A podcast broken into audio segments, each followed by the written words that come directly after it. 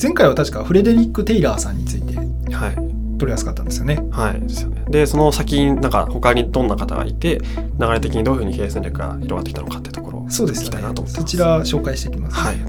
あの有名人であのフレデあフレデリック・テイラーさんのもう一人メイヨーさんっていう方がいらっしゃるんですけど、は初めて聞くかもしれないですけども、聞きまこの方はですねあの作業効率生産性とか、まあ、最近の言葉で言うと RPA とかですね。そうですね。なんかどうやれば企業の生産性とかが高まるのかとか、まあ、そういう文脈で経営戦略とかをか語った方なんですけどもその方があのやった研究が作業作業環境効率による離職率の改善っていう、まあ、研究を行ったんですね。で、えっと、名誉さんが、まあ、とあるあの紡績関係の企業から、まあ、すごい離職率が高いと。うんなんでなのかというあの研究依頼が来ましたと。はいで、まあ、いろんな仮説生み出せますよね。あの離職率が高いとか。うんもしかしたら作業が単純すぎんじゃないかとか。うんあと意外と一人で作業してるから孤独なんじゃないかとかうんいうふうに考えたんですよね。でまあもしかしたら休憩が少ないからなんじゃないかというような、まあ、仮説を立ててで1日4回の、まあ、10分程度だったかなのあの休憩を取ったら離職率が劇的に改善しましたと。うんなんでかと。で労働環境の改善が、まあ、離職率の改善につながったのかなというのが、まあ、一つの仮説として生み出されますよね。はいでそこをある意味名誉さんは本当なのかっていうところをあの深掘っていったっていうことなんですけどえどういうふうに深掘っていったかっていうと、まあ、ハーバードビジネススクールと一緒にあの放送工場で研究を行ったんですけど、はいどういうことをやったかっていうと実験的にこれ最悪ですけど今だったらなんか問題になるかもしれないですけど実験的にその工場の電気を暗くしていきましたと。は どうなったかと。生産性が下がりませんでしたと。いむしろ上がってきましたと。だからさっきのあの研究の結果では、労働環境、休みをちょっと増やしてたから、あの、離職率が下がったんじゃないかということが仮説だったので、あ、ことから、まあそのいわゆるその労働環境が、まあ作業効率とかに影響あるんじゃないかって仮説が生まれたんで、じゃあ本当なのかって試すためにわざわざ電気を暗くしていったら、あ本当に生産性落ちていったら、あ、確かにそうなのかなってなるかもしれないですけど、結果上がってったんですよ。でなんでだろうと。で、えっとヒアリングしていいでそれと合わせてあの実はその工場の方とヒアリングを重ねていったんですね、はい。そのいわゆるその作業効率の研究を行うために。で、えっと、そのことがいわゆるその生産性を向上したんじゃないかっていうことを、まあ、ある意味この論文で発表していてつまり何を言ってるかっていうとその労働意欲っていうのはその労働条件とか環境とかそういうものじゃなくて面接を行ったっていうこの人間関係。なるほど。からがあの生産性を決めるんじゃないかっていうようなことをあの名誉さんはあの訴えた方なんですね。でまあそれを深掘る形なのかどうかわからないんですけどもまたダン・アリアリエリーさんっていう教授がいるんですけど、この方はあの NHK のなんだっけ白熱なんとか教室とか。ああハーバード白熱教室みたいなだったかな。なんかあのデューク大学の方なんですけど行動経済学っていうはい関係の分野でたくさんの本を出していて、まあ、この方もそのいわゆる生産性の中でその働きがいとかやりがいみたいなことを研究している方なんですけどこの方もいろいろ面白い研究を行っていてどういう研究を行ったかっていうとハーバード大学の学生にレゴピースを渡すんですよ。はい。でレゴピース渡して1台目完成したら例えば2ドルあげますと。で2台目やったら1.5ドルあげますと。で3台目あげたら1ドルにしますと。だから作るにしながらでどんどんどんどん報酬を落ちていくんだけど、うん。レゴを作っていったらえっ、と報酬がもらえますと。でその代わり対象者が、えっとここで終わりにしますって言ったらまあそこで終わりと。で時間制限は特にありませんっていう研究を行ったんですけどそれをやるときにグループ分けしましたと。で、えっと1個目の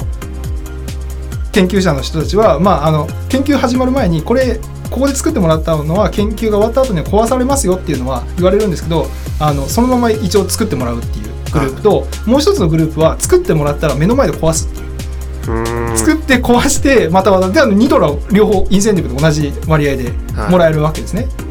ただ、えっと1個目のグループは、えっとまあ、作ったままにされていて もう1個のやつは目の前で壊されて また渡されるっていう、はい。でも経済的なインセンティブでいうと別に変わらないんですよね、はい。どっち作ったとしても。でもどういう結果になったかまあ当たり前なのかもしれないですけどあからさまに、えっと目の前で壊されるグループの方が、えっとレゴブロックを作る本数って減ったんですよ。うんでこれは何を意味するかっていうとそのよくその経済学とか科学的管理法とかもそうかもしれないんですけど、ある意味その経済合理性の中だけじゃ人間って動かないんですよと。で、えっと、これがある意味、ダン・アリエリさんも言っていることなんですけども、生産性を考えるために、ことを考えるときに何のために仕事を行っているかとか、はい。お金もらえるっていうのも当然何のためにの一つにはなるんだけど、うんある意味レゴブロックが証明してるように同じお金もらったとしても目の前で壊されてたらはいやりが減っちゃうみたいな、だからつまり何のためにあの仕事をしてるのかみたいなところが重要ですよっていうようなそういう研究から、ある意味経営戦略の中でもうん。単に売り上げ30万目指しましょうっていうのもいいかもしれないけどそこにプラスしてなんでっていう部分みたいなものが結構求められていて、ある意味 SDGs とかなんかはあの社会のためにっていう意味もあるわけじゃないですか、うんサステナブルそういう文脈でこういうものをあの経営戦略に取り入れようっていうのは、まあ、一つの観点であり得るのかなってなるほど。なるほつまり経済合理性だけじゃなくてその意義みたいなど。はい。最近だとなんかよく生きがいみたいなこと言われ出しますよねはい。なんかあなたが好きなものとあなたが必要とああなたが得意とするものと対価を得るに値するものとうんうん。世の中必要としているものの真ん中に来るものがはい。生きがいですよみたいなはいこと言ってますけどなんかある意味対価を得るに値するものっていうのは、まあ、経済的な価値かもしれないけども世の中が必要にしてるものとかっていうのはもしかしたら何のためにとか、まあ、そういうことにつながってくると思うんですけど、まあ、そういう文脈である意味こういうだからいろんなダン・アリエリさんとかも大学教授とかですけどこういういろいろな研究の結果とかも受けて経営戦略の人たちも、うん。まあ、どういうふうに高くインセンティブで働いてもらうかとか、まあ、そういう文脈でもまあ語られてきてでそういう中でも SDGs とか最近多いらしいですよね。だからお金あげるからっていうよりかもなんでやってるんだっけみたいな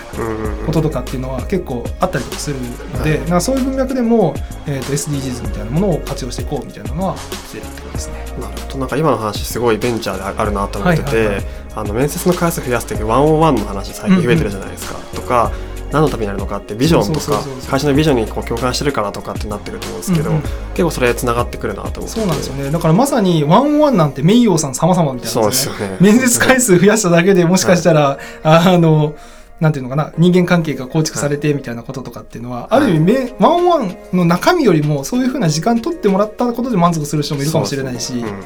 ある意味ビジョンとかもそうですよね。何のためにみたいなところですよね。この話そもそもあの SDGs の活用法って話だと思うんですけど、4つあると思っていての話ですよね。でその4つ目の経営戦略の話だったですよね。でその歴史は結構分かってきたんで、うんうんじゃあ実際これから2030年からバックキャスティングしていって、うんうん今どうやって企業をやっていけばいいのかとか運営していけばいいのかってところに話話を聞きたいなと。そうですね2030の世界観みたいな感じですよね。そうですね。じゃあそこの話をちょっとなかなか答えがない領域にもあるんですけど、はいまあ話していきましょうかそれ次回以降やっていきましょう。